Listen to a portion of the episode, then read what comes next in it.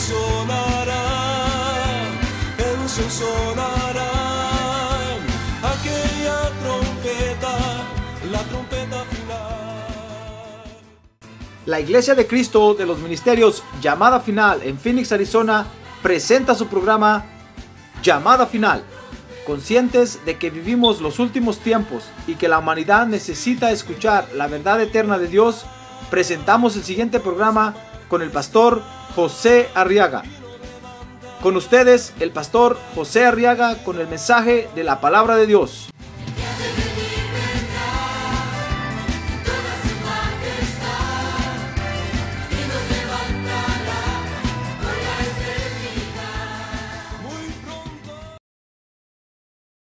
nuestra Biblia en 2 de Samuel capítulo 24. En el segundo libro de Samuel capítulo 24 vamos a leer el verso 21. Del 21 al 25 dice la palabra de Dios.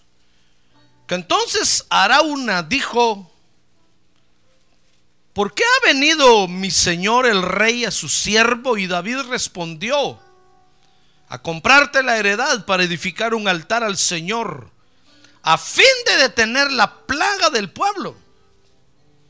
Y Arauna dijo a David, verso 22, tome y ofrezca a mi señor el rey lo que parezca bien a sus ojos.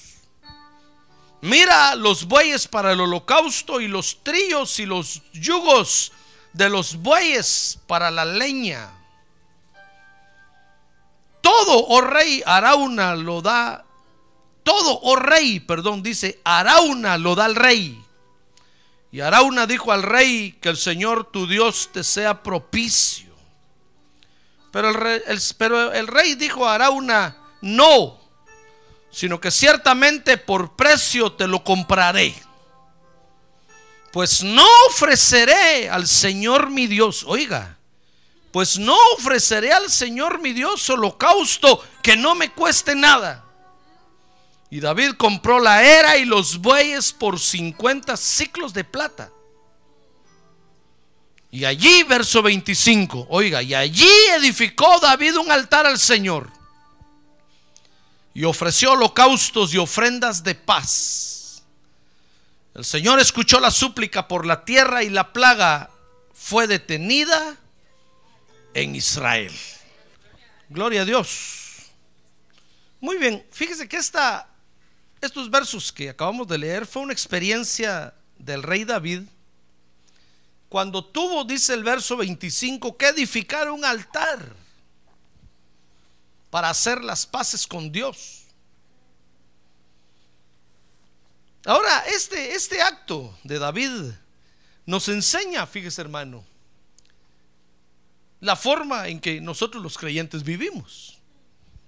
Porque nosotros los creyentes, los hijos de Dios, vivimos levantando altar para reconciliarnos con Dios. Porque Dios está dispuesto hoy a perdonar, hermano. Dios está dispuesto a borrar nuestras iniquidades, nuestro pecado y a reconciliarse con nosotros.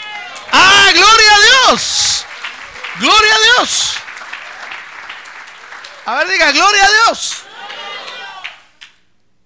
Por eso es que es interesante esta parte de la historia del rey David. Porque fíjese que cuando nosotros hacemos la paz con Dios, hermano, despojamos al enemigo de los derechos que ha tomado de nuestra vida. Muchos, fíjese, tienen la idea, hermano, de que Dios es como un amo que está con un garrote ahí viendo a qué horas peca usted para darle un palazo, un garrotazo. Entonces todos tienen la idea y dicen, no, Dios me da miedo porque está con un garrote. No, hermano, Dios no tiene tiempo para estar con un garrote viendo a qué horas peca usted para garrotearlo. Dios tiene cosas más importantes que hacer. No, sencillamente forma parte de la ley de Dios. Usted peca y el enemigo toma derechos de su vida. Y entonces el enemigo con los derechos que toma de su vida tiene el permiso para garrotearlo a usted.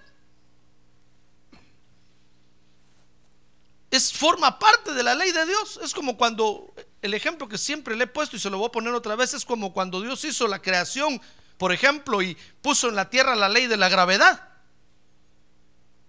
¿Usted cree que Dios está pendiente viendo cuando usted tira algo para arriba que vuelva a caer otra vez a la tierra? Y usted lo tira para arriba y Dios se lo tira para abajo. Son de plástico, no se quiebran, hermano. ¿Dónde quedaría, dónde estaría Dios a esta altura viendo, a estas alturas viendo que tira usted para arriba para devolvérselo para abajo, hermano? Dios no tiene tiempo para estar esperando como que fuera un yoyo eso, usted lo tira y él se lo tira para abajo y usted jugando con Dios. No, Dios sencillamente puso una ley que se llama la ley de la gravedad, que dice que todo lo que usted tira para arriba vuelve a caer a la tierra, porque es jalado por el centro de la tierra, eso se llama la ley de la gravedad. Entonces usted tira todo para arriba y todo vuelve a caer a la tierra. Y Dios no, se mete en el asunto. Si usted tira, si usted dispara un balazo para arriba, ¿Usted cree que la bala se va para la luna? La bala sube, sube y sabe. Y se viene, y llega un momento en que llega a, un, a una velocidad cero y, y llega a su máxima altura. Entonces viene para abajo otra vez, se viene para abajo, se viene para abajo, se viene para abajo. Y si usted está parado ese día ahí, le va a caer en la cabeza y le va a romper los sesos. Y usted no puede decir después, Dios, Dios, Dios va a decir, ¿qué, qué, quién me está llamando? ¿Qué te pasa? Me cayó una bala. Sí, porque no te hiciste un, ¿por qué no te hiciste un lado? Porque hay una ley en la tierra que si usted no la conoce, le va a caer la bala en la cabeza. Y Dios no tiene la culpa de eso, ¿comprende? Pues lo mismo es esto. Cuando nosotros pecamos, hermano, hay una ley de Dios que le da permiso al enemigo para tomar derechos de nuestra vida y Dios no tiene nada que ver en el asunto. Sencillamente usted peca, el enemigo toma derechos y le empieza a garrotear. No es Dios. Es, es parte de las leyes del mundo espiritual. Si usted viola las leyes, le va a caer el garrote encima, hermano. No es Dios el que, el que es el malo que está con un garrote. No, no. Forma parte de las leyes. Y no se pueden cambiar. Aunque usted diga, vamos a hacer una, una manifestación y vamos a ir con pancartas a decirle, Dios, quita esa ley, que fea, nos daña. Dios va a decir, no, no la puedo quitar, forma parte, esa ley rige a todas las creaciones. Y todo el que peca, el enemigo toma derechos y le va a caer. Entonces ese día David estaba en un problema similar. Y David entonces aprendió que tenía que levantar un altar para hacer las paces con Dios. Porque le estaba cayendo el garrote encima. Y David dijo, lo único que me queda es refugiarme en Dios. Es lo único y aguantar la garroteada nuestro alejamiento de Dios, fíjese hermano, le concede poder al enemigo. Por eso, el poder lo tiene usted. A ver, diga, el poder lo tengo yo. Mire, el poder no lo tiene Dios, el poder lo tiene usted. A ver, diga, el poder lo tengo yo. Y usted se lo da a quien usted quiere. Si usted quiere, se lo da a Dios. Y si usted quiere, se lo da al diablo. Si usted se aleja de Dios, usted le da el poder al diablo. Y entonces el diablo se crece sobre usted y lo va a aplastar. Ahora, si usted le da la honra y la gloria a Dios, si usted le da el poder a Dios, entonces el poder de Dios se va a crecer en usted. Y Dios lo va a exaltar, Dios lo va a bendecir. Ah, gloria a Dios. Fíjese que dice la Biblia en Génesis que cuando Adán y Eva fueron echados del huerto, comenzaron Adán y Eva a crear su propio sistema para vivir en la tierra, porque en el huerto vivían bajo el sistema de Dios, pero cuando fueron echados del huerto, ellos comenzaron a crear su propio sistema. Empezaron a, a ver que era bueno vivir en familia, se comenzaron a multiplicar. Y entonces comenzaron a aparecer en la tierra todos los sistemas que hay ahora en la tierra sistema económico, sistema financiero, todos los sistemas que en los que hoy nos vemos envueltos comenzaron a aparecer en la tierra, porque el hombre tuvo que ver qué hacía para poder sobrevivir en la tierra.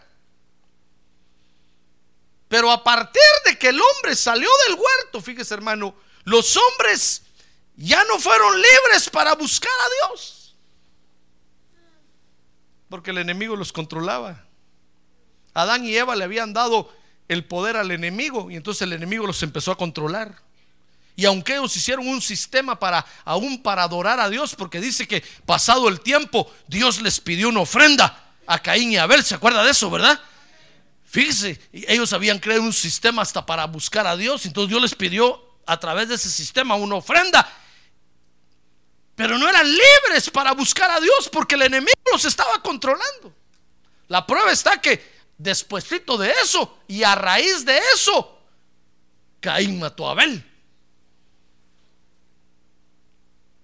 El enemigo los estaba controlando, no eran libres ni siquiera para buscar a Dios. Por eso es que, fíjese hermano, que estar en paz con Dios es lo que nos conviene a nosotros. Ahora quiere decir conmigo, a mí me conviene estar en paz con Dios. Dígale que tiene a un lado, a usted le conviene, hermano, estar en paz con Dios. Porque el enemigo está ahí afuera controlándonos, hermano. Nos está controlando.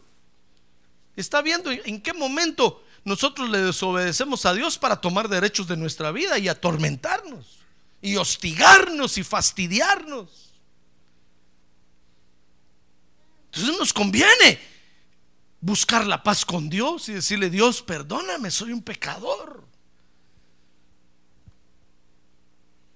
Porque cuando nosotros, le repito, le damos la gloria a Dios, entonces alcanzamos misericordia, hermano. Amén. Dice Isaías 1:18, mire, por eso Dios invita a los creyentes a que razonen con él su situación. ¿No cree usted que alejándose de Dios el enemigo lo va a dejar más tranquilo? No, hermano, más derechos va a tomar de su vida y va a tomar derechos no solo de usted, sino sobre sus hijos, sobre sus nietos, hasta la tercera y la cuarta generación. Quiere decir que usted les va a pasar el germen de la maldad a los hijos. Y va a llegar un momento en que los hijos se van a ver asediados por ese germen de la maldad que llevan adentro y van a tener que tomar una decisión. Y no van a tener la fuerza suficiente para rechazar ese mal y el mal los va a controlar. Y ellos le van a pasar ese germen del mal a los hijos y los hijos, los hijos, los hijos. Y, nadie puede controlar eso, hermano.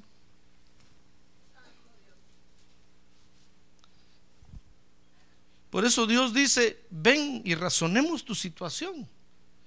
Esto no es fe. Dios está diciendo, vaya, no quieres creer, vaya, está bueno, hagamos un lado la fe. Razona tu situación, pues. Razonémosla. Ponte a pensar. Mire, dice Isaías 1.18, venid ahora y razonemos. Razonemos, pues razonar quieres tú, no quieres que por fe, que yo creo, no va, está bueno, hagamos un lado la fe razonemos tu situación. ¿Cómo, cómo estás? Mira cómo estás, examínate, no necesitas tener un médico para ver cómo estás, hermano. Usted no necesita ir con un psicólogo para que le diga cómo está. Le conté cuando fui con un psicólogo, ¿verdad? Me agarró, hermano. En parte de, los estudios ya para salir de la universidad pasa uno por una serie de exámenes y uno de los exámenes era, era ir con un psicólogo, que son los mismos estudiantes de psicología que están haciendo prácticas y lo agarran a uno de conejillo de indias, ¿verdad?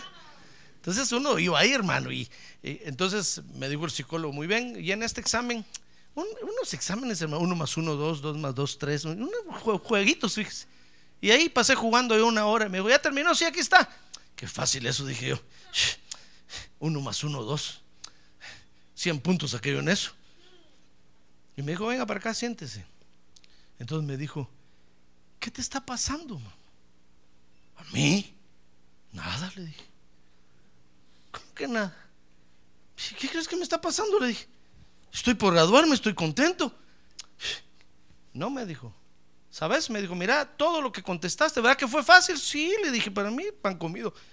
Y entonces sacó una gráfica, hice una gráfica. Y mira, me dijo, tu situación, tu vida viene aquí y ahorita andas hasta por aquí abajo, de bajón. ¿Sabes? Me dijo, cuando, uno, cuando una persona muestra estos síntomas, está a punto de matarse, está a punto de hacer una locura.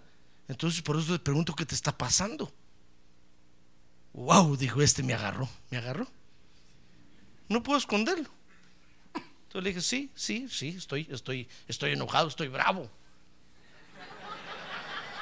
Estoy diciendo la vida no vale nada. Ya viste, me dijo. No, no vas a tomar drogas, me dijo, no vas a ir a tomar licor, espérate, controlate. Esto tiene solución. ¿Qué te está pasando? Entonces, es que en mi trabajo, fíjese, hermano, yo estudiaba y los puestos de profesionales se lo daban a gente que ni había estudiado nada, hermano. Entonces eso me tenía a mí frustrado. Porque decía, ¿cómo es posible? ¿No se dan cuenta? Y yo quería pelear contra el sistema y me veía imposibilitado. Y decía, ¿a quién le meto un tiro? ¿A quién mato? Para que me pongan atención. Entonces eso me tenía de bajón, hermano, porque yo decía, no vale la pena estudiar, no vale la pena hacer nada, ¿para qué? Si aquel que tiene más cuello, el que más se arrastra delante de estos es el que agarra los mejores puestos. Mejor me echo una arrastrada, decía yo, y agarro. Llego a ser hasta presidente de la República. Nosotros tuvimos un presidente que no sabía ni leer ni escribir, hermano. Y cada vez, y le enseñaron a firmar, y cada vez que firmaba, escribía raca, raca. Raca, raca, le pusieron de apo.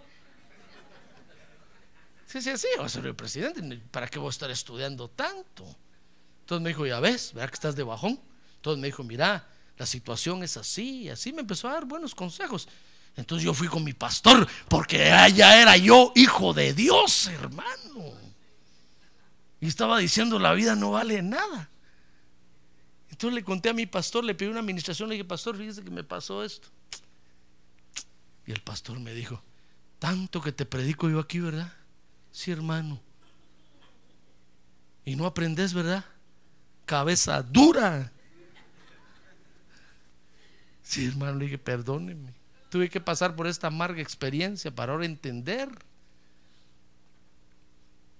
que Dios me puede ayudar a mí. Que Dios lo que quiere es, es ayudarme a mí. Entonces, porque llega un momento en la vida, llegan momentos en la vida, fíjese hermano, cuando nosotros no queremos ya nada de la fe. Decimos, no, el pastor me va a decir, créale a Dios, créale a Dios, confía en Dios. Eso pasa diciendo, ya no quiero oír nada. Entonces Dios dice, bueno, hagamos un lado todo eso, pues. Y razonemos tu situación. Ven, razonémosla. No necesitas ir con un psicólogo que te diga que estás de bajón para saber que estás en depresión, que estás deprimido, que los demonios están a punto de matarte. No necesitas, solo necesitas analizar tu situación. Mire, dice Isaías 1:18, venid ahora y razonemos, dice el Señor. Aunque vuestros pecados sean como la grana, está diciendo, mira, si tus pecados son rojos ahorita, sabes, con el tiempo se te van a poner blancos, pero no porque los va a limpiar Dios, porque Dios no limpia pecados, Dios borra pecados. Ahí lo que dice el original es, si tus pecados son ahorita, porque era como, como la lepra, la lepra comienza con una, una bolita rojita, cuando ya se pone blanca, ya es una lepra incurable. Entonces Dios dice, ven, razonemos, si tus pecados son ahorita así rojitos, coloraditos, color de infierno. ¿Sabes? Después se te van a poner blancos, entonces ya van a ser incurables. Si ahorita te fumas un cigarro al día, después te vas a fumar una cajetilla de cigarros al día. Después va a ser un paquete de cigarros. Después le vas a hacer a la marihuana. Después le vas a hacer a la coca, Coca-Cola. Después le vas a hacer a la heroína, le vas a hacer a... Te vas a poner peor. Eso no, tienes, no tiene tope. ¿Ya ve? Entonces Dios dice, ven, entonces razonemos, razonemos tu situación.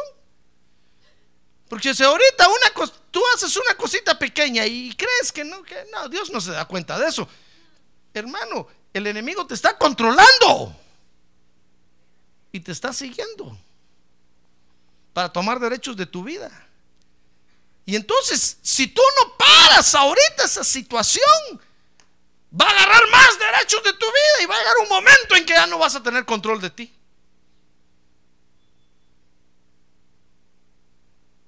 Entonces vas a agarrar un carro y lo vas a ir a estrellar al Walmart. Brum.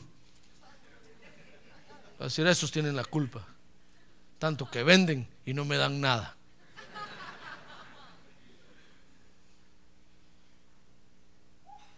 Porque ya vas a estar descontrolado. Nadie te va a poder controlar, hermano. Y cuando la policía te mire, va a decir, no, no, por favor, no queremos. Ya esto ya lo garroteamos cien veces y sigue igual. Entonces, entonces Dios, Dios, fíjese, nos invita a que razonemos nuestra situación. Por eso nos conviene estar en paz con Dios. Porque cuando hacemos la paz con Dios, el enemigo se aleja, hermano. Ah, gloria a Dios, el enemigo huye. ¿Sabe qué hace Dios? Dios borra los pecados, hermano, y, le dice al diablo, vení, mira, ya no hay nada. Déjalo en paz. Entonces el diablo se va, hermano, y dice, sí, ya, una cuentona le llevaba yo a este ya. Y ahorita llegó al culto, tomó Santa Cena, se reconcilió con Dios y le borraron todo. ¡Ah, gloria a Dios, hermano! Démosle un buen aplauso al Señor. ¡Gloria a Dios!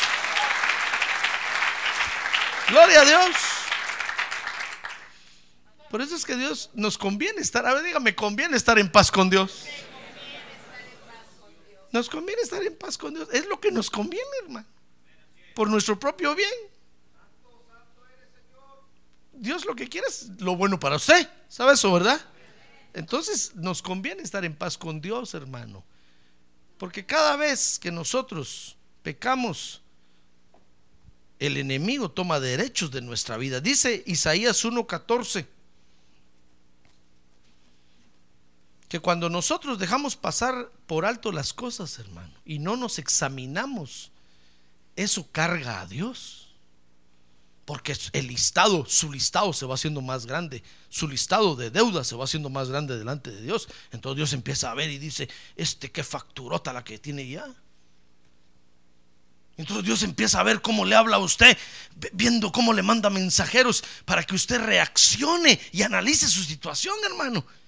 Y Dios ve que usted ni caso hace. Dios dice, y le crece más la factura, le crece más el saldo. Y ahí está el acreedor diciéndole, mira todo lo que debe ya, déjame, le voy a ir a cobrar. Y Dios le manda a usted avisos, un sueño. El pastor predica esa noche del infierno. Y usted dice, ah, el infierno me hace los mandados, yo estoy en el cielo.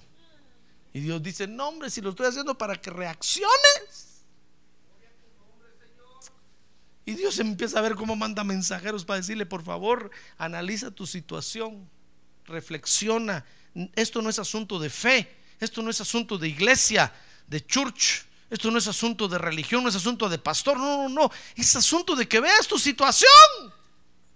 Mira, mira dónde vas, mira, mira lo que, mira, te espera el abismo ahí, analiza.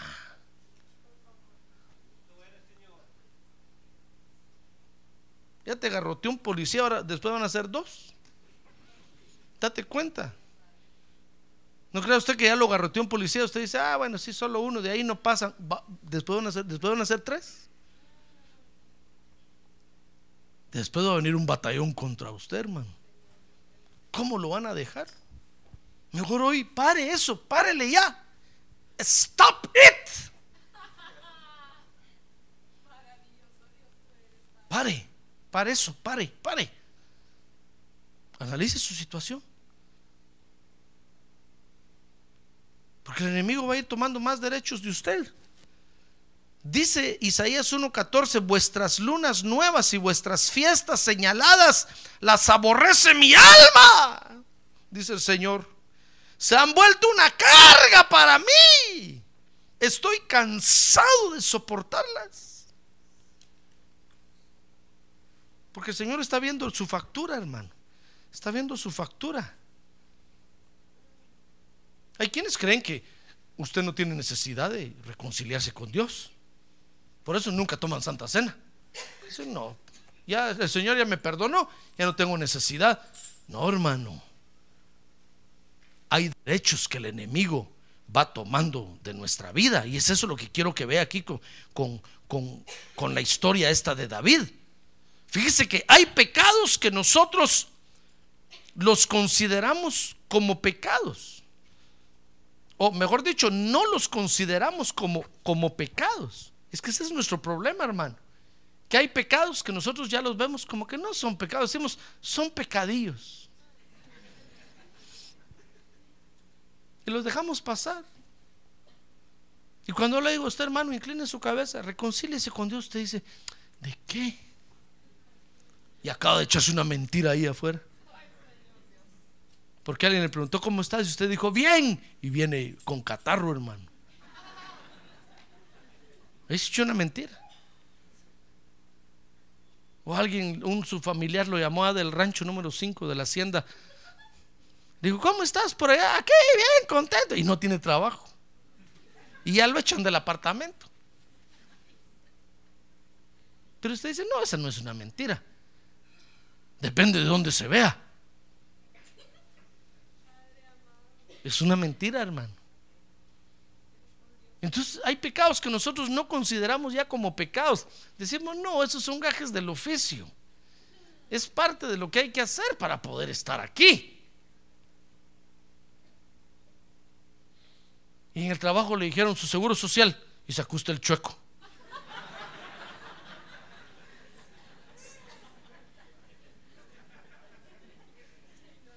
Y ahí está el enemigo mirándolo. Y mira a Dios. Y Nemo, le apuntan allá, seguro presentó y seguro social chueco. Le va creciendo la cuenta, hermano. Y usted dice, no, si eso todo el mundo lo hace aquí. Eso, si, si no, ¿cómo voy a estar aquí? Bueno, autojustifíquese usted. Y la factura le va a crecer, hermano y el enemigo va a agarrar más derechos sobre usted. Hay pecados que nosotros no consideramos como pecados, sino que decimos, no, es, no, es mi derecho, eh, son los derechos humanos. ¿Qué derechos humanos ni qué derechos hermano? Es una falta, es un error, es, un pecado delante de Dios. Entonces le digo, incline su cabeza, hermano, reconcíliese con Dios, que decirle, Padre Santo, perdóname. Este mes cinco veces mostré el seguro chueco, perdóname. Y de seguro que este otro mes lo voy a enseñar a otros. Si tú no me ayudas, lo voy a seguir enseñando, ayúdame.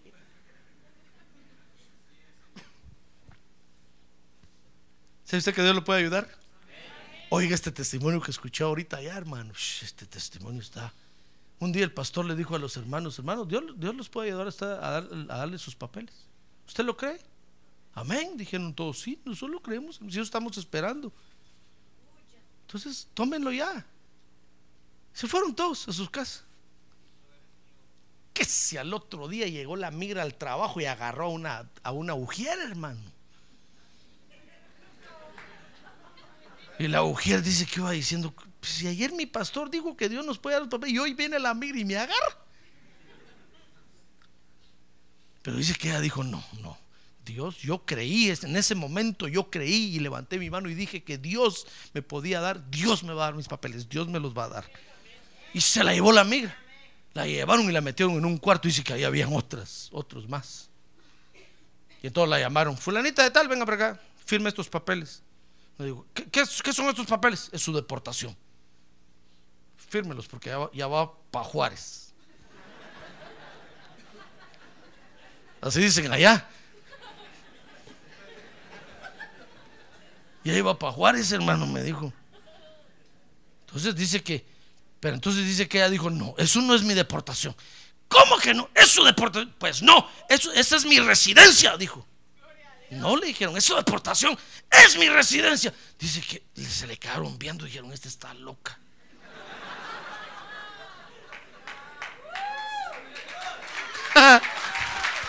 ah, gloria a Dios, hermano. ¿Sabe qué, dijeron los de la migra? Estos mexicanos, hasta gente loca nos manda aquí, hombre. Esos ya no tienen ni vergüenza.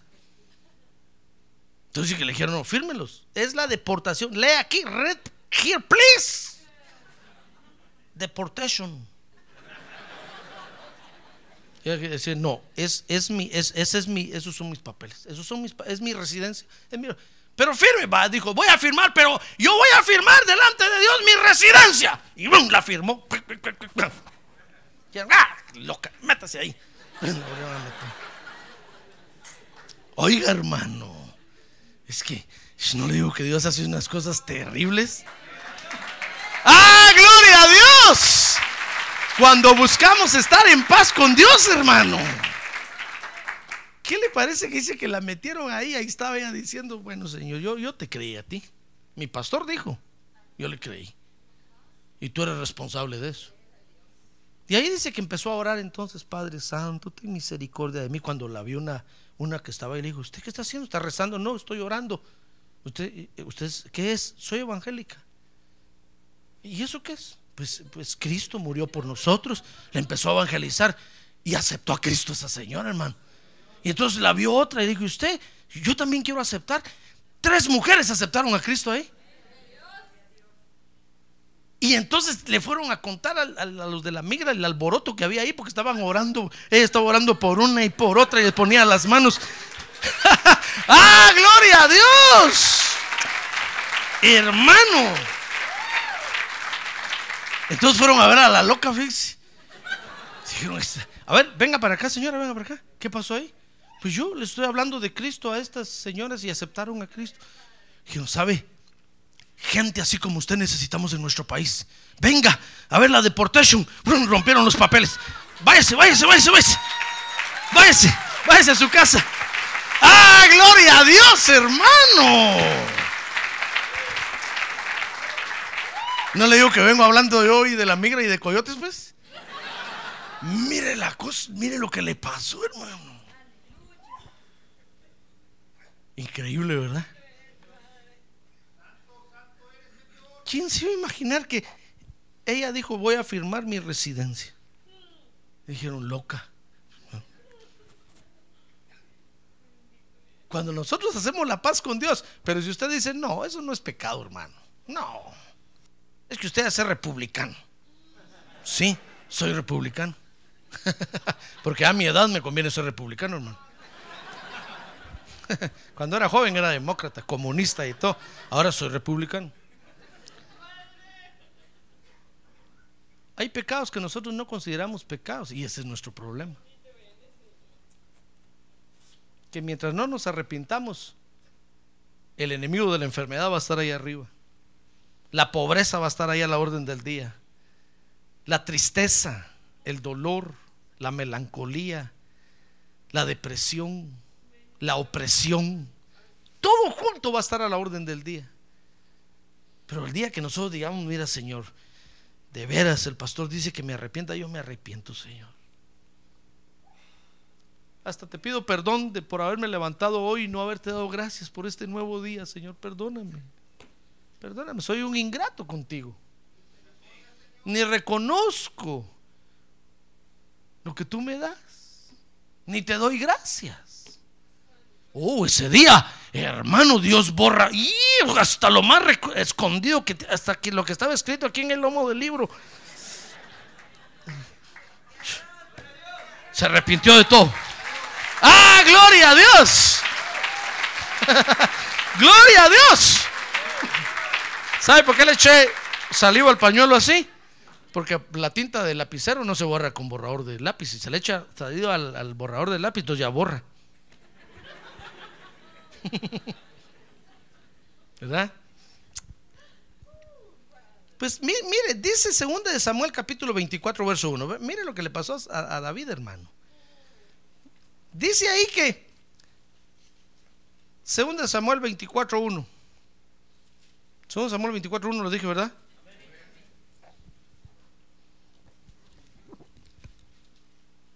Veinticuatro, 24, verso número 1. Dice que de nuevo la ira del Señor se encendió contra Israel. Porque dice que incitó a David contra ellos diciendo, ve y haz un censo de Israel y de Judá.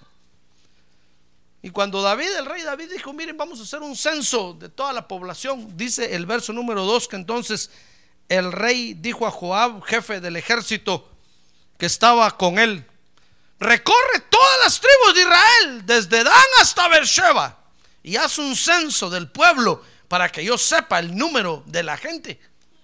Y dice entonces el verso número 3 que su general dice que le dijo, le respondió Joab, verso 3, que el Señor tu Dios añada al pueblo cien veces más de, lo, de los que son. Mientras todavía vean los ojos de mi Señor el rey. Pero ¿por qué se complace mi Señor el rey en esto?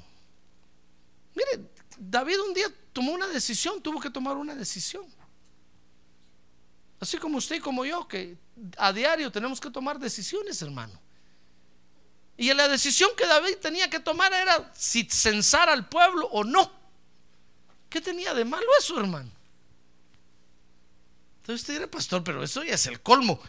David tenía derecho a censar a su pueblo. Tenía que saber cuánta gente había, cuántos de a caballo y cuántos de a pie, cuántos con zapatos y cuántos sin zapatos. Pero ¿qué le parece que el jefe de su ejército, verso 3, dice que se opuso para que no se hiciera? Le dijeron, mira rey, ¿qué vas a hacer? ¿Por qué razón? David dijo, no, pues yo lo quiero hacer porque se me da la gana, yo soy el rey. Bueno, dijo el general, se cuadró el general delante de él, como no rey. Bueno, vamos a hacer, pues, pero pues solo porque tú lo estás diciendo. Dice que terminaron haciendo el censo. Dice el verso número 9, capítulo 24, lea conmigo ahí, que mientras hacían el censo, dice que David no quiso reconocer su pecado. Estaba cometiendo un pecado pero no lo quiso reconocer, dice el verso 9, y Joab dijo al rey la cifra del censo del pueblo, y había en Israel 800 mil hombres valientes que sacaban espada, y los de Judá eran 500 mil hombres. Mire, mientras estaban haciendo el censo, el Espíritu Santo le estaba hablando a David, le decía, David, ¿qué estás haciendo? Te conozco, Mosco, le dijo el Espíritu Santo. ¿qué estás haciendo? Y David decía, Señor, reprenda al diablo. No. ¿Cuántos van, Joab? Van 800. Sigan, sigan haciendo. Y seguían haciendo el censo. Y el Espíritu Santo le hablaba a David, David, no le busques tres patas al gato. Ah, Señor, reprenda al diablo, decía David. E, eso lo estoy imaginando yo, porque así somos nosotros, hermano. Dios nos habla y nos hacemos los locos. Y Dios nos dice, ey, ey, ey, ¿qué, qué, qué, dijiste?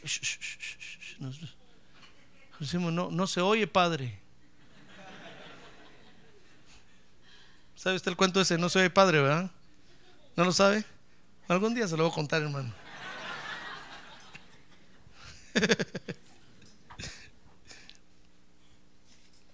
Y David decía, no, no se oye, Señor, aquí está, aquí está mal el sonido, no se oye bien.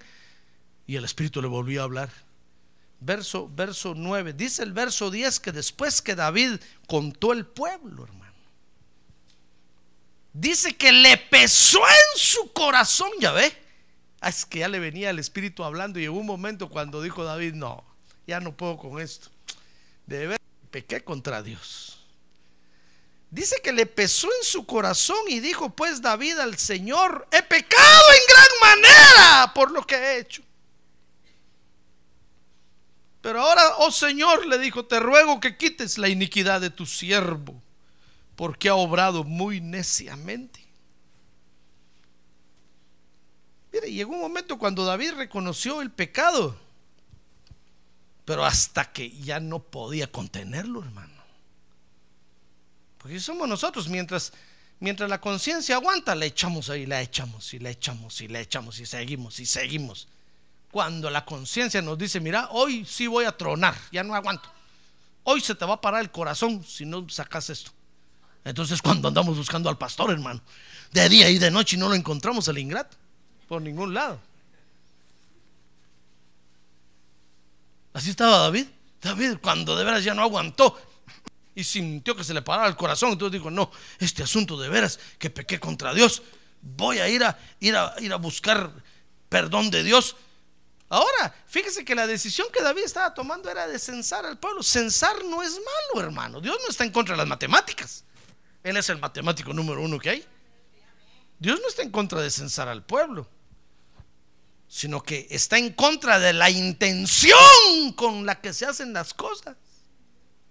David dijo, voy a censar al pueblo, pero sabe, sin duda tenía miedo. Dijo, no voy a censar al pueblo a ver cuántos hay. Peor si, peor si el otro mes ya no pago, ya no pago la luz, dijo David. Mejor voy a averiguar cuántos hay primero y cuántos están ganando, que me traigan los cheques aquí.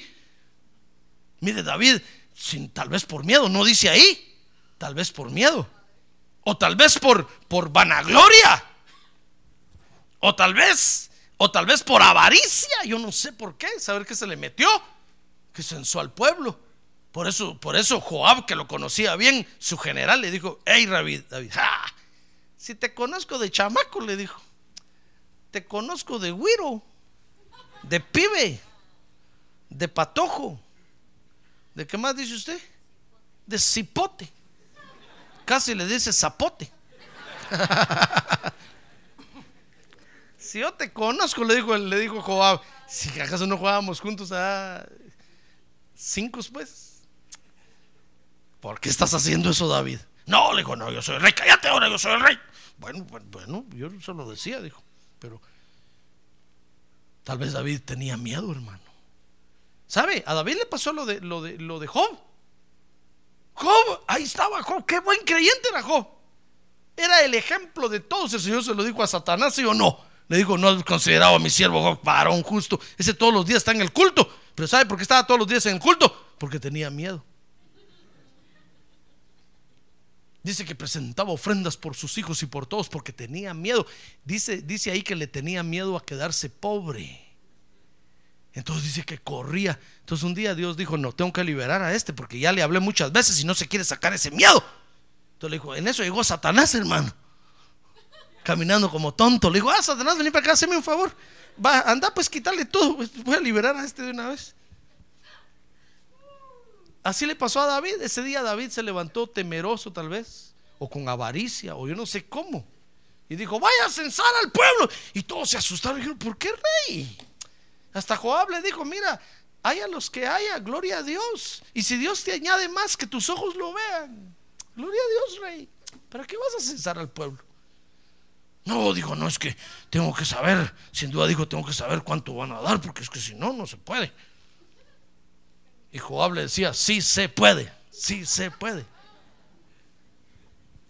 ¿Comprende cuál era la situación de David? Tomó una decisión y David dijo, no, esto no es pecado. Pero Dios le estaba viendo el corazón, hermano. Cuando David ya no pudo, entonces David le confesó a Dios su pecado. Ahora, fíjese que hay pecados, hermano, que nosotros quisiéramos que Dios los borrara rapidito. Los acabamos de hacer y decimos, Dios, ya, lo borraste. Eh, ya lo borraste. Bueno, bueno. Ojo, por favor, ojo. Listo, listo. Ever ready. Porque aquí tu siervo va a pecar y quiero que rápido se borre. Y sigue usted caminando y se echa otro pecado. Ángel, Ángel, por favor, que lo borren, que lo borren. Borren eso del tape, por favor. Dice, ah, por favor, no graben eso, bórrenlo. Edítenlo, rápido, rápido, rápido. Si somos nosotros, cometemos pecados y ni le pedimos perdón a Dios y queremos que lo borre, hermano. Eso fue lo que hizo David. David dijo, bueno, está bueno Espíritu Santo, ya, pues, ya, está bueno, cometió un pecado. Está bueno, pues, está bueno ya, pero perdón, Dios, por favor, ya, ya estuvo. Quítame al Espíritu Santo, no lo aguanto.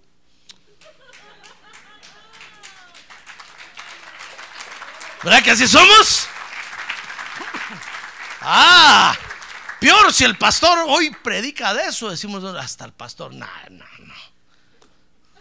Y decimos, ya no voy a ir a la iglesia, mejor porque ya no aguanto. Ahí Dios me habla cada rato, ya, Dios, perdóname, hombre, ya.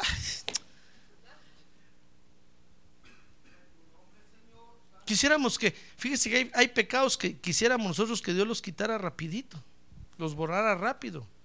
Dice que David dijo, bueno, pues sí, Señor, es cierto, pues está bueno, pero perdóname, pues, he pecado contra ti terriblemente. Ya, gloria a Dios, aleluya, amén, ya estuve. Pero ¿qué le parece que hay pecados, fíjese hermano? Que tal vez son pequeños. pero traen consecuencias serias. Porque el enemigo toma los derechos. Entonces Dios no puede decir, sí, ya te escuché, pero no lo puedo borrar. Porque aquí tengo al acusador que ya tiene todos los derechos. ¿Desde cuándo estás haciendo esto? Caramba, ya no lo puedo borrar rápido. Aquí tengo el enemigo, tiene todos los derechos. Mira la gran factura de lo que le debes. El enemigo toma derechos. Mire, dice segunda de Samuel 24, 11. Vea conmigo esto, hermano. Dice que cuando David se levantó esa mañana, la palabra del Señor vino, vino al profeta Gad, vidente de David, diciendo, ve y dile a David, le dijo Dios. Llamó al pastor esa mañana Dios por teléfono, por el teléfono rojo, porque tenemos un teléfono rojo, hermano. Pastor, sí, buenos días. Por favor, ve allá con David y dile que escuché su oración, su media oración que hizo. Pero dile, le dijo, que este asunto no, no es nada más así. Y el enemigo tiene muchos derechos. Mire, mire, oiga lo que le dijo. Le dijo esa mañana, ve a David y ve y dile, así dice el Señor, te ofrezco tres cosas por el pecado que cometiste. El enemigo tiene los derechos y está pidiendo, el enemigo está diciendo que puede hacer tres cosas contigo. Entonces yo te ofrezco tres cosas, escoge qué quieres, qué castigo quieres por el pecado que cometiste. Ah, porque déjeme decirle, hermano, que nosotros pecamos y creemos que no hay consecuencias. Hay consecuencias, hermano. Porque le, repito, mil veces ya. Porque el enemigo toma derechos, hermano. Y tarde o temprano va a llegar a con Dios a decirle, mira Dios, tengo los derechos de este tu hijo aquí. Ha estado haciendo esto y esto por mucho tiempo y te ha pedido perdón. Sí, me ha pedido perdón, pero sí nada más a la ligera. ¿Ha levantado un altar para pedir perdón? No, que es levantar un altar. Este, manejando ahí me dice, perdóname Señor.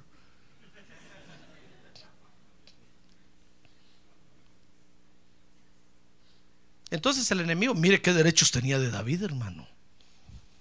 Dice que Dios le dijo, te ofrezco tres cosas. Le dijo Dios, mira, por lo que estás haciendo, David, le dijo, el enemigo tiene derechos sobre ti y hay tres cosas que el enemigo está pidiendo.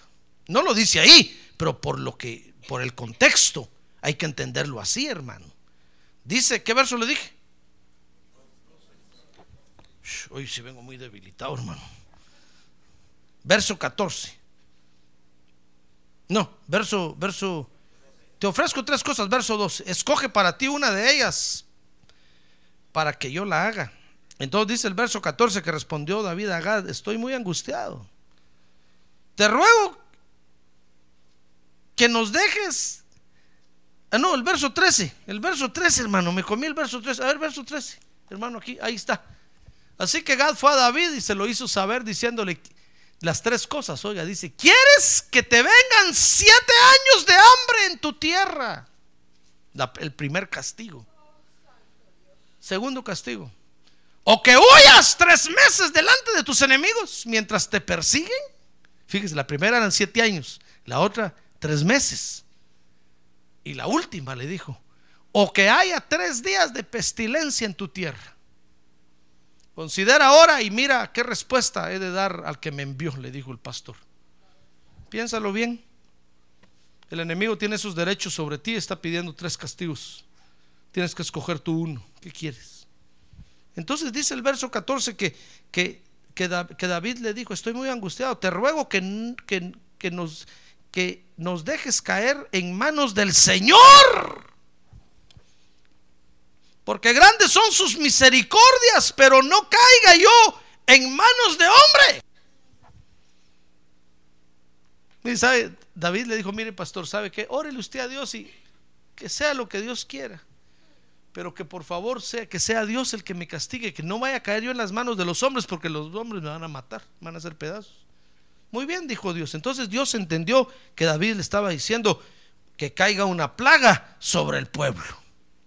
Entonces dice el verso 15, y el Señor envió pestilencia sobre Israel, desde la mañana hasta el tiempo señalado, tres días nada más de pestilencia.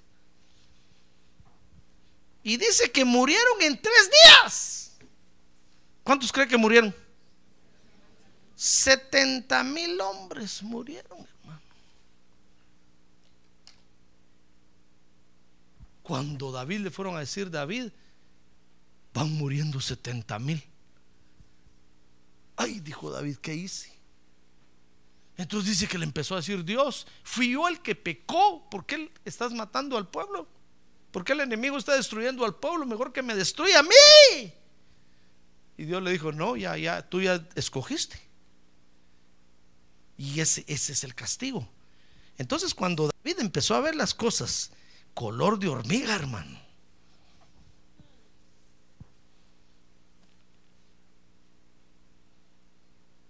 Entonces David, David, hermano, pensó, dijo, no, este pecado no se limpia solo así.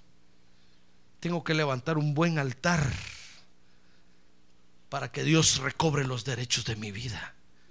Porque hay pecados, fíjese hermano, oiga bien, hay pecados que necesitan ser expiados en un altar mayor. Yo sé que usted en su casa levanta altar y le ora a Dios y le dice, Dios mío, y Dios lo perdona, hermano, pero hay pecados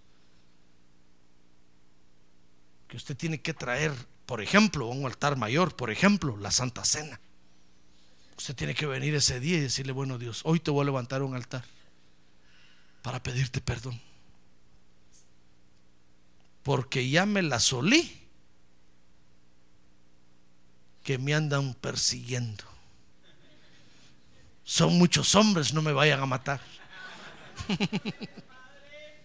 Usted tiene que decir, Dios, hoy me siento un Juan charrasqueado. Y vengo dispuesto a levantar un altar grande delante de ti.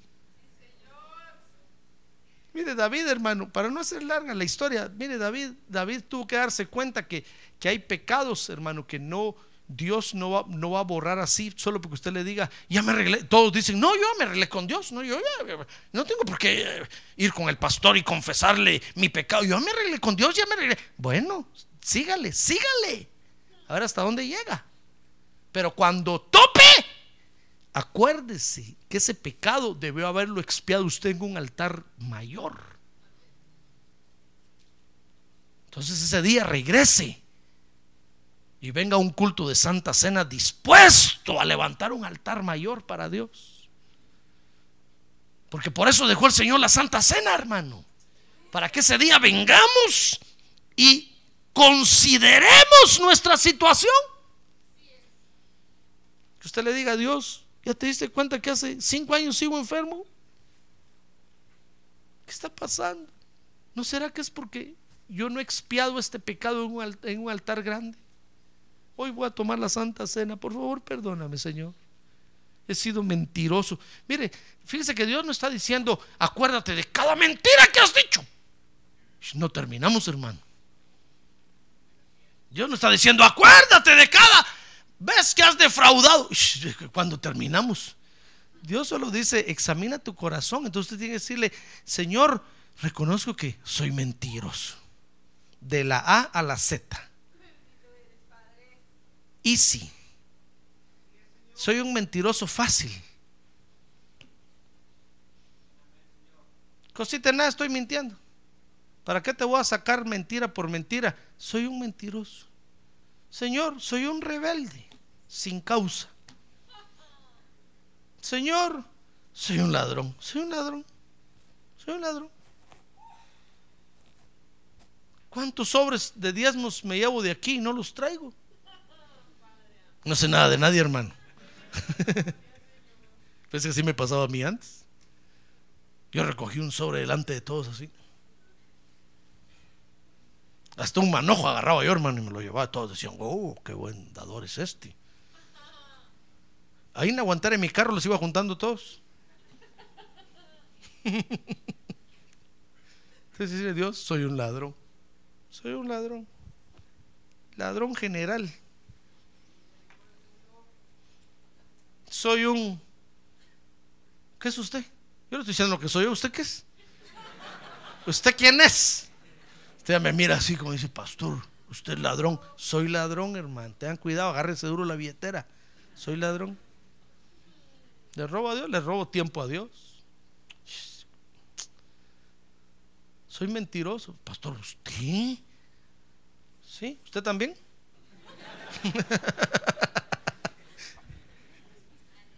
Soy codicioso, avaricioso.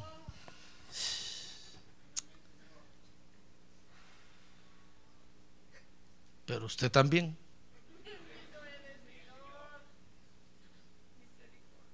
¿Comprende? Mire, mire, mire lo que estaba viviendo. David dijo, no, esto, esto no se va a parar solo así, porque le dijeron, David, van tres días, van 70 mil muertos. ¿Hasta dónde va a llegar esto? David dijo, no, Dios, soy yo el culpable. Mis hijos no tienen la culpa. Hasta el perro le caía, hermano. ¡Bum! Hasta el loro, los canarios, todo el mundo. ¡bum! David dijo, no, Señor, si soy yo el culpable. Yo soy la cabeza de este asunto. Entonces David dijo, voy a levantar un altar y entonces se fue con este, ¿cómo se llama? Arauna. Con Arauna, porque le dijeron, el ángel que anda matando a todos se paró ahí en la propiedad de Arauna. Y entonces fue David rápido y le dijo, Arauna, ¿cómo estás? Si yo estoy bien, digo, ¿o no te has muerto? No. Le dijo, mira, tengo que levantar un altar aquí en tu casa, rápido. ¿Cómo no? Le dijo rey, ¿cómo no? Dígame nada más cuánto me paga y agarre pero entonces lo miró otra vez. Digo, no, rey, no, no son mentiras. No, agárrelo, todo suyo, todo suyo. Ahora una digo, el rey ahorita me mata. Porque David era violento. David primero sacaba la espada y tiraba el golpe y después pensaba. Entonces todos le tenían miedo. Entonces cuando vio, digo, no, no, rey, no, no, no, usted es el rey, reyesito, reyesito agarre todo aquí, todo. Entonces le dijo, no, no te mandes tampoco, no te mandes, te lo voy a comprar. Oiga, porque entonces dijo, porque tengo que levantar un altar que me cuesta.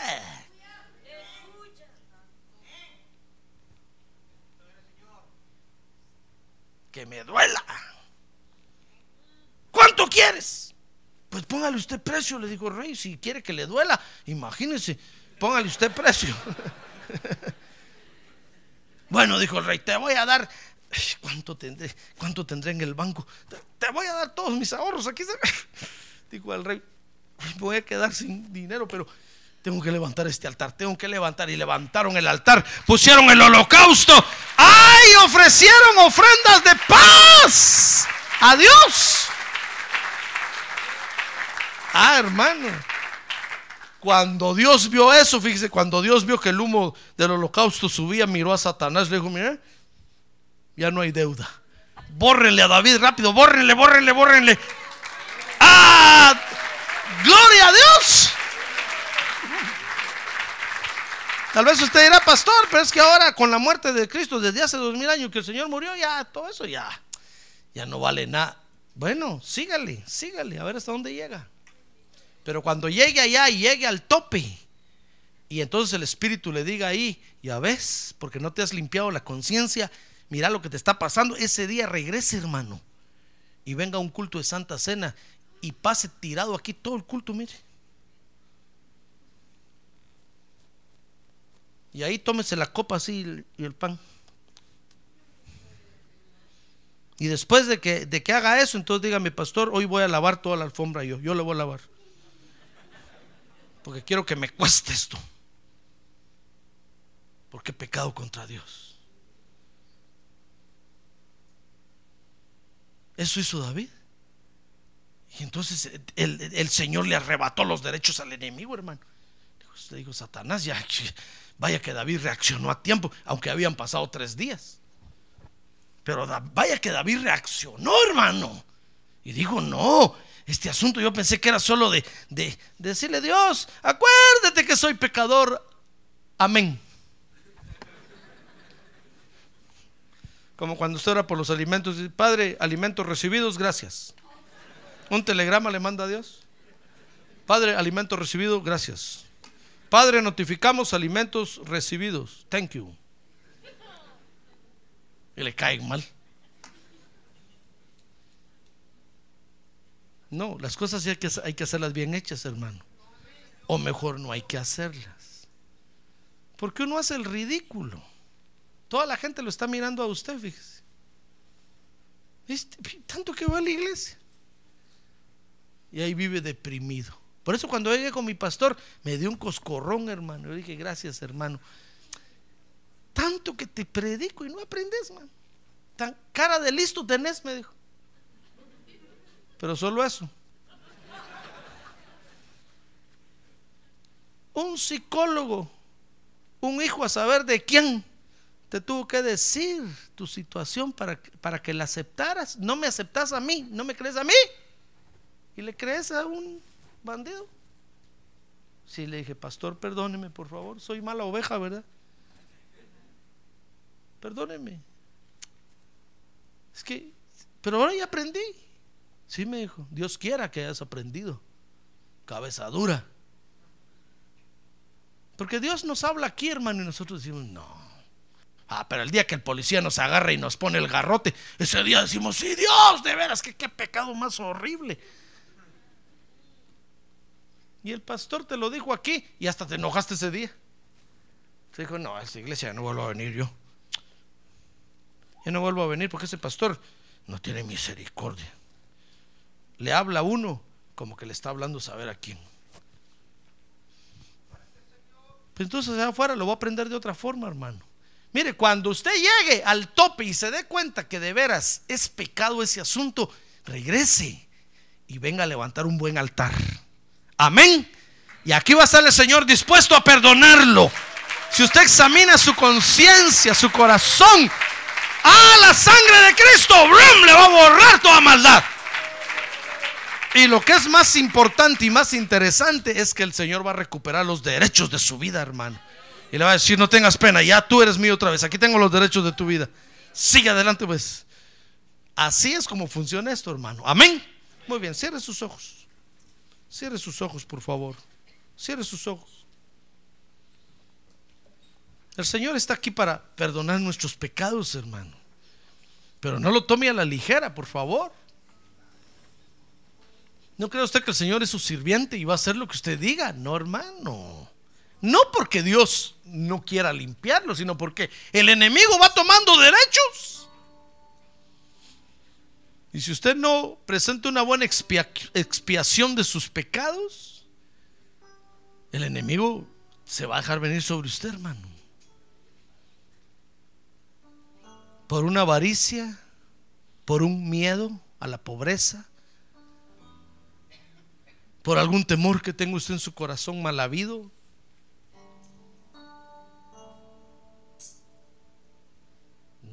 Dijo el apóstol Pablo que no le demos lugar al diablo, hermano. Entonces aprenda a pedirle perdón a Dios. Aprenda, hermano. Aprenda. Aprenda, dígale, Señor. Quiere decirle esta, en esta hora, Señor, así con sus ojos cerrados, Señor, reconozco que soy pecador, realmente. Perdóname, por favor, desde el pecado más pequeño hasta el más grande. Tal vez no lo recuerda ahorita, hermano. Es más, tal vez ni cuenta se da usted, así como David. Pero sin embargo está sufriendo consecuencias. Siente que en su casa lo espantan. Siente que se queda sin trabajo. Son las consecuencias. Entonces hoy, hoy, reconcíliese con Dios, hermano. Hoy que hubo culto de Santa Cena, reconcíliese con Dios de veras.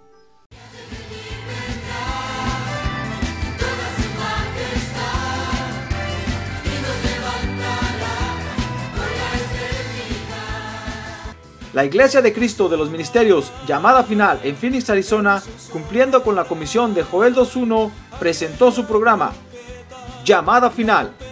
Esperamos que nos vuelva a sintonizar la próxima semana a la misma hora por esta emisora. Los invitamos a nuestras reuniones en el 6023 Norte 71 Drive, esquina con Bethany Home Road. Para mayor información puede llamarnos al 623-934-1259 o visitarnos en la internet al www.llamadafinalphoenix.com.